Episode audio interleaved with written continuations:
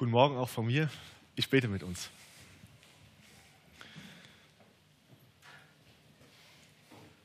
Lieber Vater, danke, dass du uns einander geschenkt hast. Danke, dass du Gemeinde berufen hast, dass du uns zusammengerufen hast und dass du uns heute Morgen hierher gerufen hast, damit wir auf dich hören, auf dein Wort hören. Und wir wollen dich bitten, wenn es heute um Praxis der Liebe in der Gemeinde geht, dass du zu uns redest und dass du uns hilfst und uns zeigst, wie wir miteinander umgehen sollen. Herr, segne dein Wort an uns, verändere unsere Herzen, schenke uns Freude daran zu entdecken, warum deine Wege die besten Wege sind. Amen. Im Alter von zehn Jahren bin ich ähm, aus der ersten Etage, aus der Wohnung meiner Eltern, ins Erdgeschoss zu meiner Oma gezogen. Und wir haben dort zehn Jahre miteinander verbracht. Und ich kann mich an eine Situation erinnern, dankbarerweise nicht so viele, also wo ich mich mit meiner Oma so richtig in die Wolle bekommen habe. Und es ist so ausgegangen, dass ich wutentbrannt in mein Zimmer gegangen bin und mir vorgenommen habe, ich werde nie wieder mit meiner Oma reden. Und während ich da so saß in meinem Zimmer und mir überlegt habe, wie, wie ich das jetzt umsetze, geht auf einmal die Tür auf. Meine Oma kommt ins Zimmer rein und sagt zu mir, wir wollen doch nicht im Streit miteinander leben. Und hat mich in den Arm genommen. Und ich habe mich in Grund und Boden geschämt, dass meine Oma, die schon so viel in mich investiert hat, die mich in ihre Wohnung aufgenommen hat und die so viele gute Dinge mir geschenkt und zukommen hat lassen, dass sie sich so gedemütigt hat und auf mich zugekommen ist. Das hat mich sehr beschämt und ich habe ich hab gemerkt, wie, wie Liebe aussieht. Ich habe erlebt, wie praktische Liebe in der Gemeinde und in dem Fall in der Mini-Gemeinde der Familie, wie das aussieht. Und das ist heute Morgen unser Thema. Wie sieht Liebe in der Gemeinde aus? In unserer Predigtserie Liebe in Aktion haben wir vor zwei Wochen von Matthias Mockler gehört über den Auftrag der Liebe zur Gemeinde, der von Jesus selbst kommt. Dann haben wir letzte Woche von Matthias Lohmann gehört über ein Beispiel der Liebe in der Gemeinde, was uns die ersten Christen in Jerusalem gegeben haben.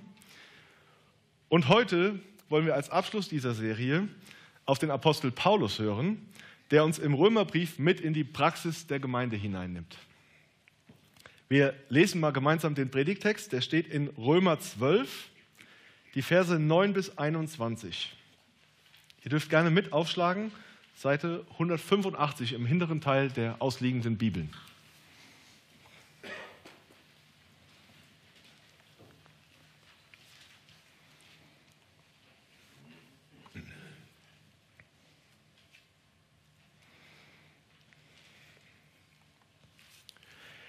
Die Liebe sei ohne Falsch. Hasst das Böse, hängt dem Guten an. Die brüderliche Liebe untereinander sei herzlich. Einer komme dem anderen mit Ehrerbietung zuvor. Seid nicht träge in dem, was ihr tun sollt. Seid brennend im Geist. Dient dem Herrn. Seid fröhlich in Hoffnung, geduldig in Trübsal, beharrlich im Gebet. Nehmt euch der Nöte der Heiligen an. Übt Gastfreundschaft. Segnet, die euch verfolgen, segnet und flucht nicht. Freut euch mit den Fröhlichen und weint mit den Weinenden. Seid eines Sinnes untereinander. Trachtet nicht nach hohen Dingen, sondern haltet euch herunter zu den Geringen. Haltet euch nicht selbst für klug. Vergeltet niemandem Böses mit Bösem. Seid auf Gutes bedacht gegenüber jedermann. Ist's möglich, so viel an euch liegt, so habt mit allen Menschen Frieden. Rächt euch nicht selbst, meine Lieben, sondern gebt Raum dem Zorn Gottes.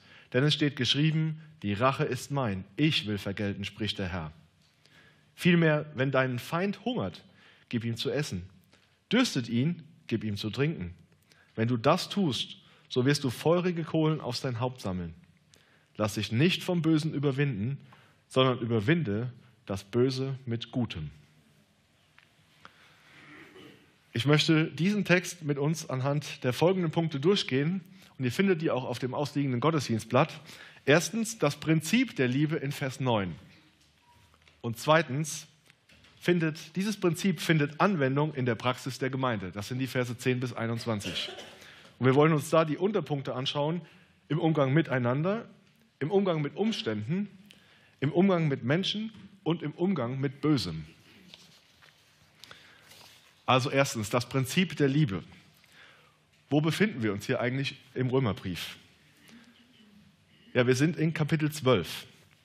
Und in den ersten drei Kapiteln des Römerbriefes erklärt Paulus, warum wir Menschen Rettung brauchen.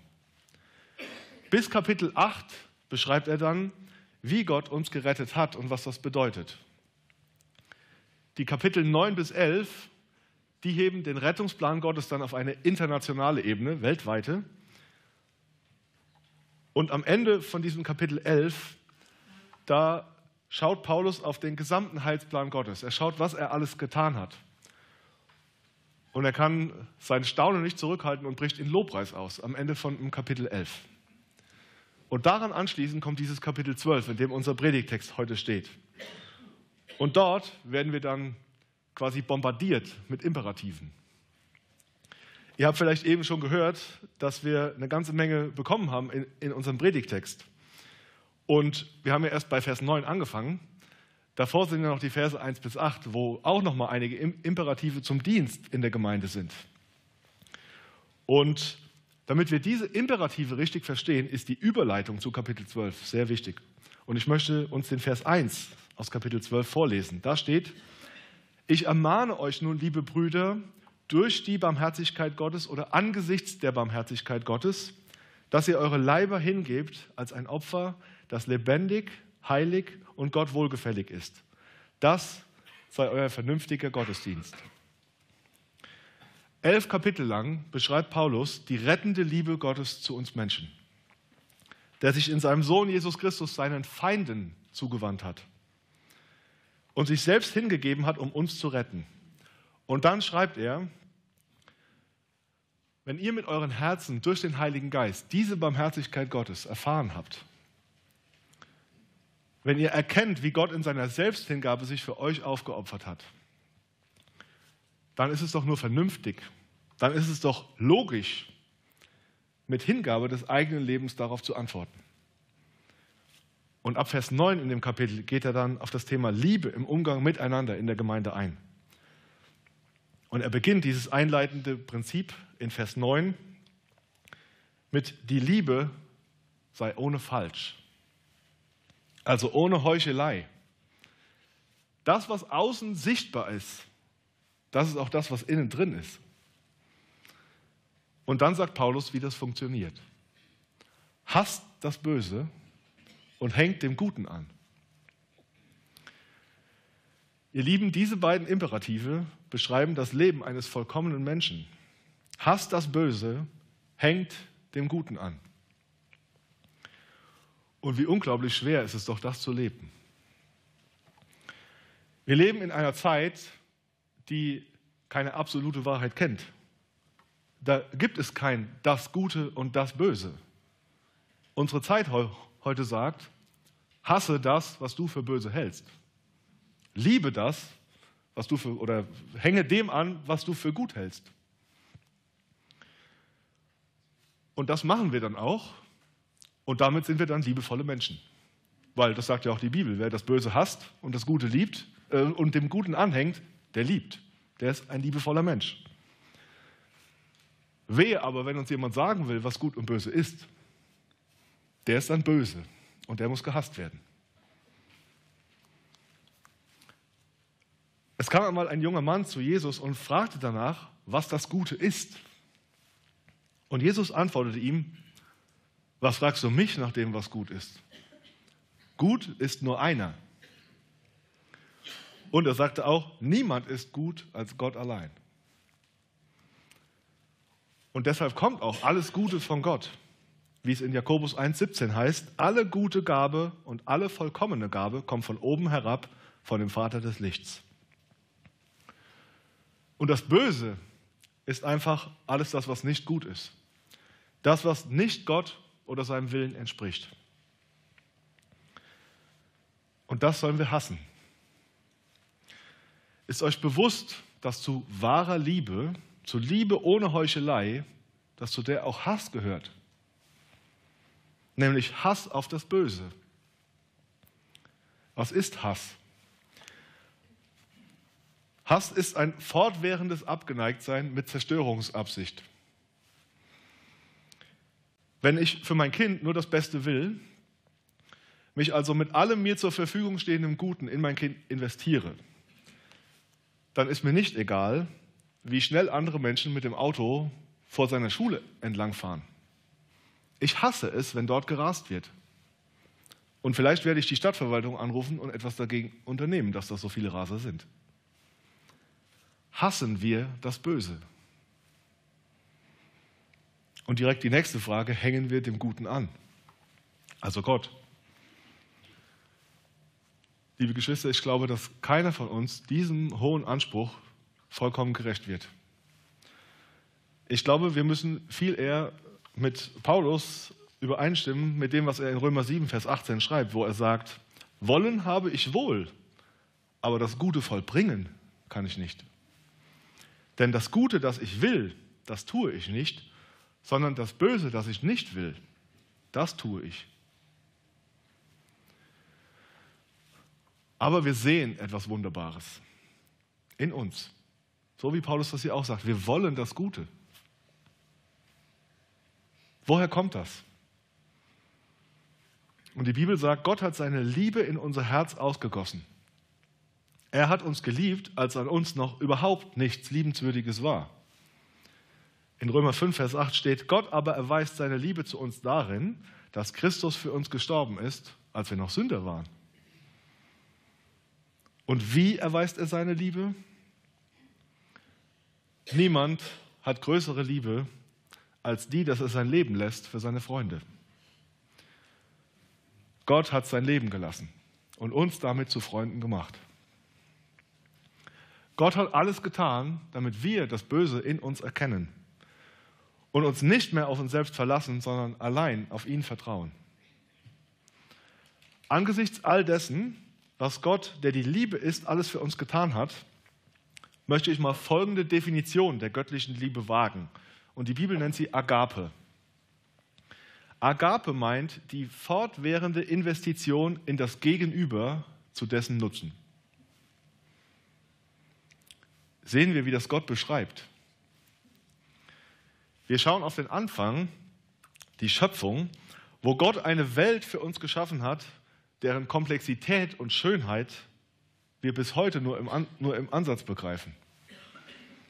Wir schauen auf den Sündenfall, wo Gott uns nicht völlig zu Recht mit dem Tod bestraft, sondern uns gnädig ist und Geduld mit uns hat. Er schickt einen um den anderen Propheten, um uns zur Umkehr aufzufordern. Und als die Menschheitsgeschichte bis ins Jahr Null aber tausendmal bewiesen hat, dass wir Menschen nicht in der Lage sind, die Bosheit zu lassen, die Bosheit zu hassen, uns davon zu befreien, davon loszukommen. Da sagt er, ich investiere mich selbst. Ich gebe nicht nur etwas von mir, sondern ich gebe mich selbst. Er wird Mensch. Er trägt alle unsere Schuld ans Kreuz und stirbt dort an unserer Stelle, um alles auszuräumen, was zwischen uns und ihm steht. Er wird einer von uns, damit wir eines seiner Kinder werden. Und Gott investiert noch mehr. Er hat Menschen in dein Leben gestellt, die dir das Evangelium gesagt haben, die vielleicht unter dir gelitten haben. Denen hat er Weisheit gegeben, mit deinen spitzen Rückfragen umzugehen. Er hat ihnen Kraft gegeben, dich so lange auszuhalten und zu ertragen vielleicht, bis du die Liebe Gottes in seinem Sohn Jesus Christus gesehen hast. Ihr Lieben, hat uns Gott so geliebt, so sollen auch wir untereinander lieben. Lass uns lieben, denn er hat uns zuerst geliebt. Und damit können wir zum zweiten Punkt der Predigt kommen, nämlich dass dieses Prinzip der Liebe Anwendung findet in der Praxis der Gemeinde. Und als erstes wollen wir nachdenken über die Verse 10 und 11, die ein bisschen unsere innere Grundhaltung beschreiben. Sie beschreiben so, wie sollen wir innerlich gegenüber den Geschwistern in der Gemeinde eingestellt sein. Und Vers 10 sagt er, die brüderliche Liebe untereinander sei herzlich. Einer komme dem anderen mit Ehrerbietung zuvor. Herzlichkeit hat etwas mit Freundlichkeit zu tun, die aus einem mit dieser Liebe Gottes gefüllten Herzen fließt. Es geht nicht um oberflächlichen, richtigen Umgang miteinander, sondern daran, dem anderen Anteil an der Freude zu geben, die Gott mir ins Herz geschenkt hat. Und Ehrerbietung bedeutet einen respektvollen Umgang miteinander, also den anderen achten. Das macht die Welt um uns herum auch, aber nach anderen Kriterien. Es geht hier nicht darum, jemand nach den Gaben zu bewerten, die er hat, oder gar nach dem Nutzen, den er bringt. Nein, hier geht es darum zu betrachten, wer die Geschwister in der Gemeinde sind. Schwestern und Brüder im Herrn, die deinem Vater so viel wert waren, dass er sein Leben für sie gegeben hat. Da kann man sich nicht genug drüber freuen und deshalb dürfen wir auch miteinander wetteifern, wenn es darum geht, das gegenseitig zum Ausdruck zu bringen. Wie kann das aussehen? Lass uns klein anfangen. Lass uns erstmal voneinander Notiz nehmen. Wenn dir Geschwister in der, in der Gemeinde begegnen, dann begrüße sie. Nimm von ihnen Notiz und sieh mit den Augen unseres Vaters auf sie. Freue dich daran, jetzt schon mit Menschen Zeit verbringen zu können, mit denen du eine Ewigkeit lang vor Gott zusammen sein wirst. Und das bringt auch deinem Gegenüber zum Ausdruck. Wenn dieser Gedanke vielleicht bei einigen Personen, auch hier bei uns in der Gemeinde, keine so richtige Freude auslösen will, dann möchte ich dir heute etwas Herausforderndes sagen. Könnte es sein, dass Gott diese Personen hier in die Gemeinde, in deine Nähe gestellt hat? Und diese Personen sind eben genauso wertvoll wie du. Dass du daran lernen kannst, dass du noch Wachstumspotenzial in liebevollem Umgang miteinander hast. Investiere in diese Person. Halte sie vielleicht manchmal einfach auch aus. Und um, eine gewisse, um einer gewissen Zurückhaltung da vorzubeugen, möchte ich direkt mit dem Vers 11 anschließen. Und da steht, seid nicht träge in dem, was ihr tun sollt. Da, wo wir, wo wir Dinge sehen und Dinge verstehen, die, die getan werden müssen, da lasst sie uns mit Eifer tun und nicht aufschieben. Vertraust du darauf, dass Gott die Dinge segnet, die wir im Gehorsam seinem Wort gegenüber tun? Seid brennend im Geist, so geht es weiter. Und ich kann mich erinnern, wo ich auch einen brennenden Geist erlebt habe. Mir ist eingefallen, äh, wenn es früher zu Weihnachten als Kind einen Lego-Technik-Bausatz gab, da gab es einen brennenden Geist. Der wollte noch am selben Abend das ganze, das ganze Auto zusammenbauen. Es musste alles funktionieren, was es da gab. Und dieser brennende Geist, den hat es auch nicht gekümmert, wenn Mitternacht schon hinter einem lag. Das Auto musste an dem Abend fertig werden. Und wehe, die Eltern haben gesagt, es muss jetzt ins Bett gegangen werden. Und den nicht brennenden Geist, den habe ich dann erlebt, wenn dieses Lego-Auto zerstreut im Kinderzimmer lag und ich es dann aufräumen sollte.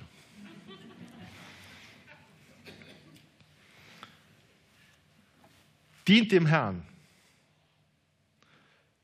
Das sagt uns, dass wir immer und bei allem, was wir aus Liebe tun, letztlich unseren himmlischen Vater vor Augen haben sollen, der uns zuerst geliebt hat. Das, was wir tun, ist eine Antwort auf diese Liebe, die wir erfahren haben. Alles, was ihr tut, das tut von Herzen als dem Herrn und nicht den Menschen. So steht es in Kolosser 3, Vers 23. Wir kommen zum zweiten Unterpunkt in der Anwendung der Liebe in der Praxis der Gemeinde.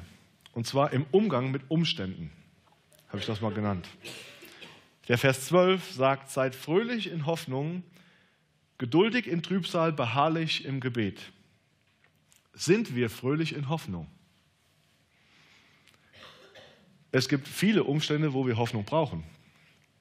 Da sind vielleicht die Halbjahreszeugnisse, die im Februar kommen und die dem einen oder anderen, in dem einen oder anderen Fach dokumentieren, dass die Leistungen vielleicht gerade so ausreichend sind. Da stehen berufliche Veränderungen an und es ist nicht so klar, wie es weitergehen wird. Da kommen lebensverändernde Ereignisse auf einen zu, ja vielleicht sogar lebensbeendende Ereignisse. Und das ist mit Ungewissheit verbunden. Ihr Lieben, hat Gott seinen Sohn nicht verschont, sondern ihn für uns alle dahingegeben, können wir dann nicht auch fröhlich darauf hoffen, dass er uns mit ihm nicht alles Gute schenken wird? Wir haben eine Hoffnung, die über alle irdischen Begebenheiten hinausreicht. Und was machen wir mit Trübsal, mit Druck, mit Herausforderungen? Und machen wir uns nicht vor, das erleben auch Christen oder vielleicht sogar gerade Christen. Paulus schreibt in 2 Timotheus 3, Vers 12, alle, die fromm leben wollen in Christus Jesus, müssen Verfolgung leiden. Wir sollen geduldig sein, heißt es hier. Wir sollen Trübsal aushalten. Und es meint hier nicht Dinge, die ich auch ändern könnte und dann wäre meine Traurigkeit vorbei, wie zum Beispiel, dass ich abends früher ins Bett gehe und die Traurigkeit der Müdigkeit am nächsten Morgen dann weg wäre. Sondern es meint hier Bedrängnis, die ich jetzt nicht direkt oder vielleicht sogar gar nicht beeinflussen kann. Darin sollen wir geduldig sein. Und weiter geht es mit beharrlich im Gebet. Wir sollen Gott unser ganzes Leben anbefehlen. Alle fröhlichen und traurigen Begebenheiten. Betet ohne Unterlass, schreibt Paulus in 1. Thessalonicher 5. Und es geht darum, das tiefe Vertrauen in unseren himmlischen Vater zum Ausdruck zu bringen, dadurch, dass wir ihm alles anbefehlen, was uns bewegt. Er ist es, dem es zu danken gilt für alle guten Dinge. Er ist es, der sich um unsere Anliegen kümmert. Und es gibt immer Grund zum Beten. Und in den kleinen Flyern, die auf eurem Stuhl lagen, findet ihr Zeiten, wo ihr das miteinander hier in der Gemeinde machen könnt. Wo wir uns hier zusammentreffen können, wo wir gemeinsam gemeinsame und auch persönliche Anliegen vor Gott bringen können. Macht davon Gebrauch. Spätestens in Vers 13 wird uns dann bewusst, dass zu unseren Umständen auch andere Menschen gehören. Vers 13 beginnt, nehmt euch der Nöte der Heiligen an. Und ja, ebenfalls spätestens hier wird uns auch bewusst, dass wir noch eine andere Art der Gemeinschaft brauchen als den sonntäglichen Gottesdienst hier. Wir haben zum Beispiel eine Unterstützungskasse, die auch sich um finanzielle Nöte kümmert, wo wir gemeinsam uns um finanzielle Nöte voneinander kümmern wollen. Aber es gibt ja auch noch viele andere Nöte. Und wir können nicht sonntags die Nöte von über 400 Mitgliedern hier teilen. Das ist logistisch nicht möglich. Wir können auch nicht Anteil am Leben, richtig Anteil am Leben von über 200 Leuten haben. Das würde uns überfordern. Und deshalb haben wir hier in der Gemeinde Hauskreise. Deshalb erleben wir persönliche Gemeinschaft in einer kleinen Gruppe, Woche für Woche. Und die Frage ist, bist du in einem Hauskreis? Hast du Anteil an so einer persönlichen Gemeinschaft? Erlebst du diese persönliche Gemeinschaft? Erlebst du dieses gegenseitige Anteilnehmen von, an Nöten des anderen? Und wenn nicht, dann ist ein Weg, dass du auf unseren Pastor Matthias Mockler zugehst, der sich gerne mit dir darum kümmert, wo du vielleicht an einem Hauskreis teilnehmen kannst. Nutze diese Möglichkeit. Und dann können wir darüber hinaus auch einfach so Gemeinschaft in der gesamten Gemeinde haben. Und darauf zielt das Ende von Vers 13 ab. Übt Gastfreundschaft. Aber es meint noch mehr, weil wortwörtlich steht da, verfolgt Gastfreundschaft. Liebe Geschwister, wie könnte unser Sonntag aussehen, wenn über 400 Mitglieder Gastfreundschaft verfolgen? Wie wäre es, wenn wir in Bezug auf Besuch einander in Ehrerbietung zuvorkommen? Kommt ihr heute zu uns zu Besuch? Nein, wir sind leider schon vergeben. Oder nein, ihr wart doch letztes Mal erst bei uns, wir, äh, ihr wart, wir waren doch letztes Mal erst bei euch, ihr kommt heute zu uns. Der Text sagt, so sieht Liebe unter Gottes Kindern aus. Wollen wir das leben? Ihr merkt das an diesen Umständen wie Hoffnung, Trübsal, Gebet und Nöten und dann natürlich auch Gastfreundschaft dass da auch immer wieder Menschen beteiligt sind. Aber jetzt kommen einige Verse, wo es um den direkten Umgang mit anderen Menschen geht, und zwar nicht nur innerhalb der Gemeinde. Die Verse 14 bis 16. Vers 14 sagt, segnet, die euch verfolgen, segnet und flucht nicht. Wir haben eben einen Vers gehört, der sagt, dass Christen immer Verfolgung erleiden. Den auffallenden Unterschied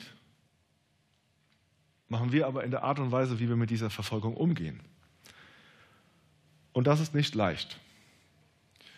Viel leichter fällt uns noch gemeinsam über die Verfolger zu lästern, gemeinsam darüber auszutauschen, wie unsinnig doch manche Dinge sind, die uns entgegengebracht werden und was da alles passiert und was man uns alles antut. Wir sollen die Verfolger segnen. Und Gott verlangt hier nichts, was er nicht selber tun würde bzw. getan hat. Vater, vergib ihnen, denn sie wissen nicht, was sie tun. So hat Jesus für seine Verfolger gebetet. Lasst uns ihm nachfolgen.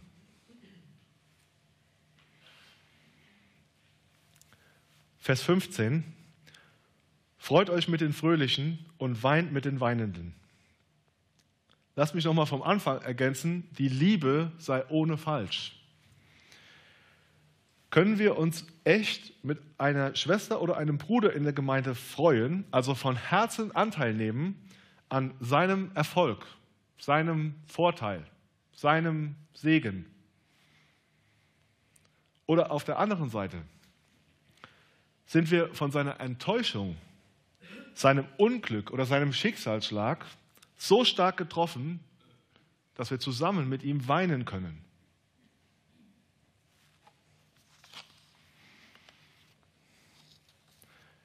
Ihr Lieben, wenn Gott uns das hier aufträgt, das zu tun, dann dürfen wir auch darauf vertrauen, dass uns das gut tut, so aneinander Anteil zu nehmen.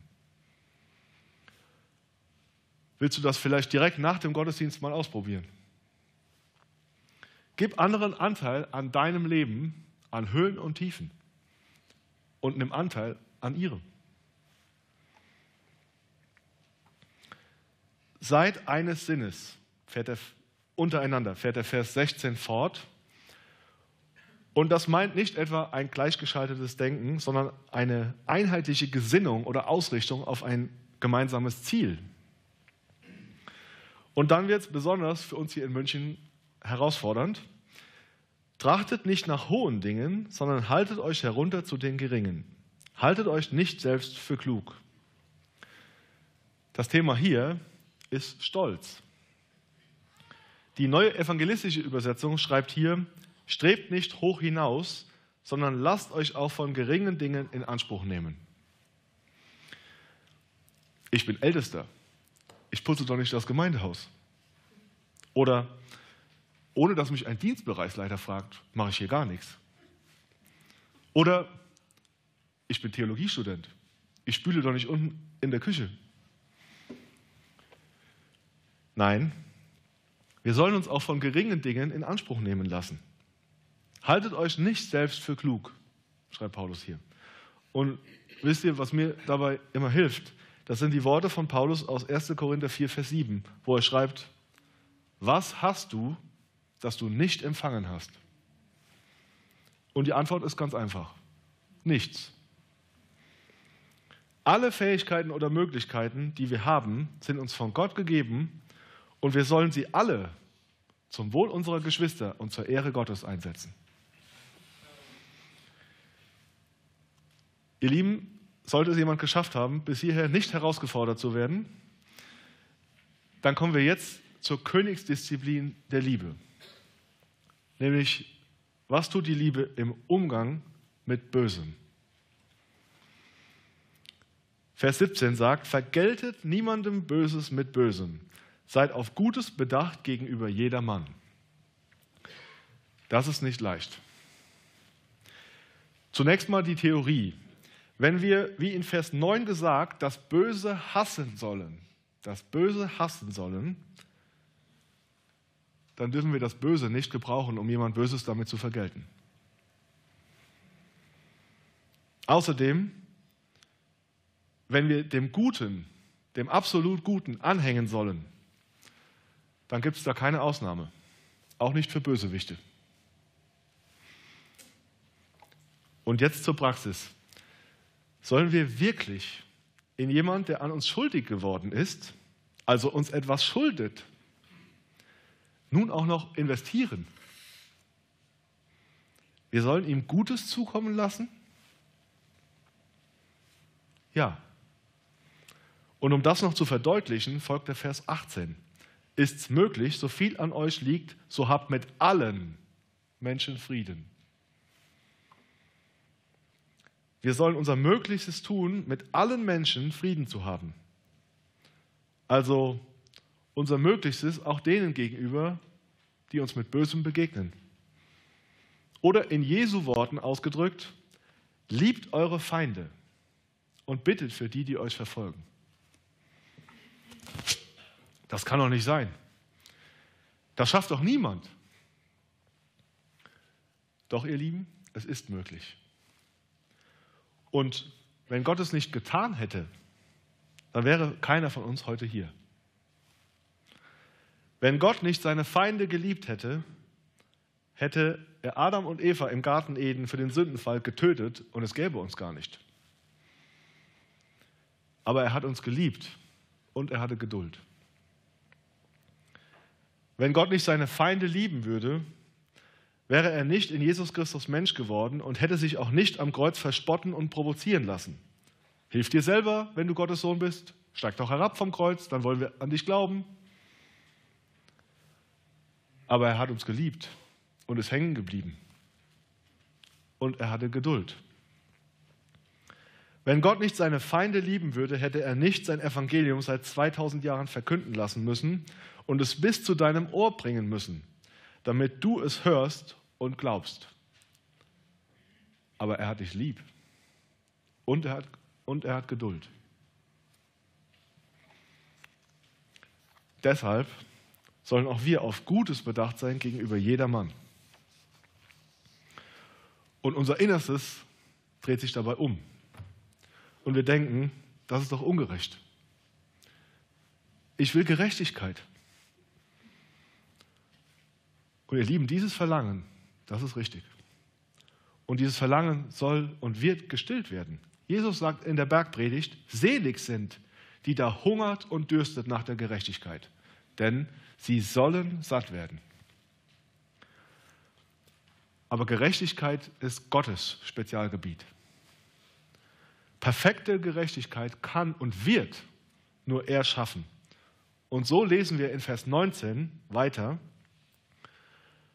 Rächt euch nicht selbst, meine Lieben, sondern gebt Raum dem Zorn Gottes. Denn es steht geschrieben, die Rache ist mein, ich will vergelten, spricht der Herr. Ihr Lieben, ich denke, das ist oft der einzige Weg, wie wir Ungerechtigkeit aushalten können. Wie, dass wir wissen dürfen, dass Gott Rache nehmen wird. Furchtbare Rache, aber gerechte Rache. Meine Vorstellungskraft und auch die aller Hollywood-Regisseure, die reicht nicht aus, um sich auszumalen, was an diesem Tag passiert. Petrus gibt uns einen kleinen, aber globalen Einblick in das, was an diesem Tag geschehen wird. In 2. Petrus 3, Vers 10 schreibt er, dann werden die Himmel zergehen mit großem Krachen. Die Elemente aber werden vor Hitze schmelzen und die Erde und die Werke, die darauf sind, werden ihr Urteil finden. Das wird so schrecklich sein, dass wir mit den Menschen, die darauf zugehen, Mitleid haben sollten. Egal, was sie uns angetan haben. Und da sind wir bei Vers 20, wo Paulus schreibt, vielmehr, wenn deinen Feind hungert, gib ihm zu essen.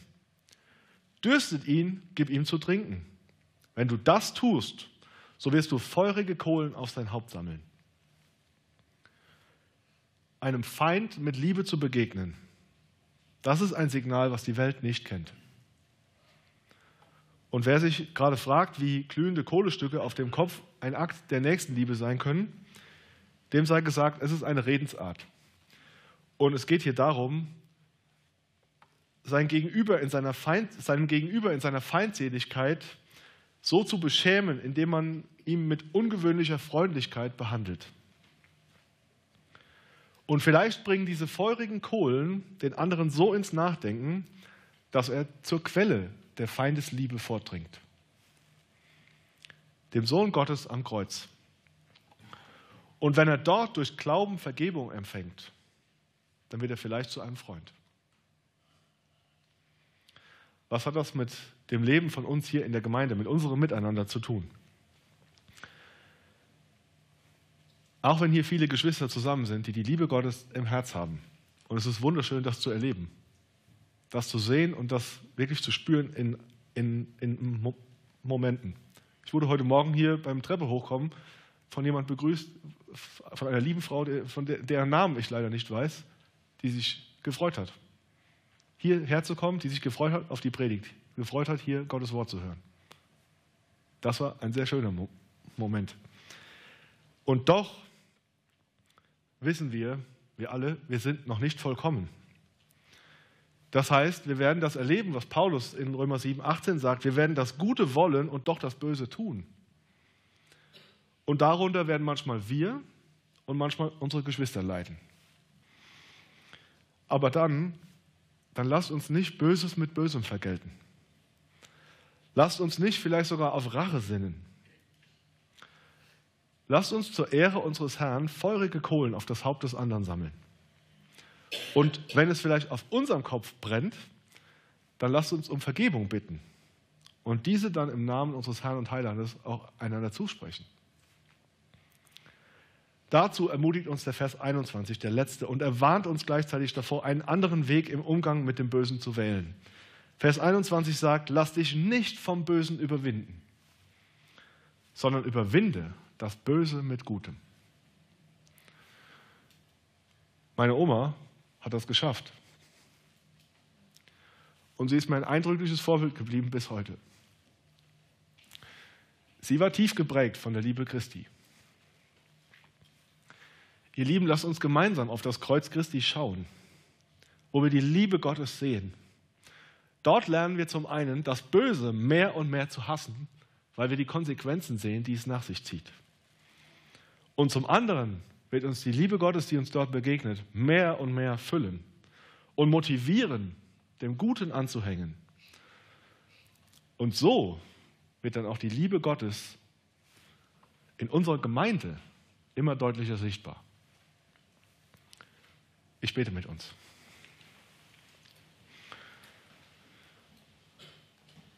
Lieber Vater, danke, dass du uns zuerst geliebt hast. Danke, dass wir durch dich wissen, was Liebe ist. Und danke, dass du uns deshalb sagen kannst und auffordern kannst, wie wir deshalb in Liebe miteinander umgehen und leben sollen. Und Herr, wir wollen dich bitten, dass du Veränderung in uns wirkst, dass du uns deine Liebe so vor Augen hältst, dass es uns motiviert, dem Guten anzuhängen und das Böse zu hassen. Herr, segne uns im Umgang hier in der Gemeinde. Segne unser Miteinander, dass die Welt an unserer Liebe zueinander erkennt, dass wir deine Jünger sind. Amen.